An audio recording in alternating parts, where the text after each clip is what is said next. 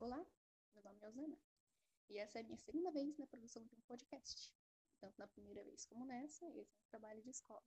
E dessa vez sobre Edgar Allan Poe, poeta e escritor mais conhecido por suas obras de mistério e terror, vindo de 1800, mas influente até os dias de hoje.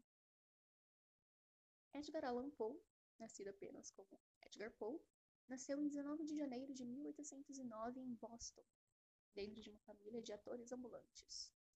Logo após o abandono de seu pai, a sua mãe acabou morrendo de tuberculose, a mesma doença que alguns anos também levaria sua esposa, sua prima, com quem ele se casou em Baltimore aos 27 anos, por volta do ano de 1835.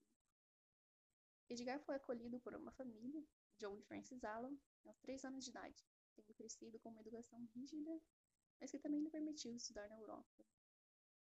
Porém, mesmo que ele tenha adotado o nome da família, se tornando Edgar Allan Poe, é falado que ele nunca chegou a formar um relacionamento de verdade com seus pais, sendo deixado de lado no que diz respeito à herança da família.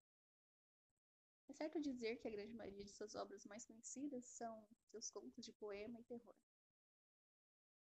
Mas uma curiosidade interessante é que Poe foi o primeiro escritor a criar uma obra investigativa de detetives modernos, foi iniciada por duas de suas obras, Os Assassinatos da Rua Morgue e O Mistério de Marie Roget, com seu primeiro personagem investigativo, Auguste Dupin, que foi criado em 1841.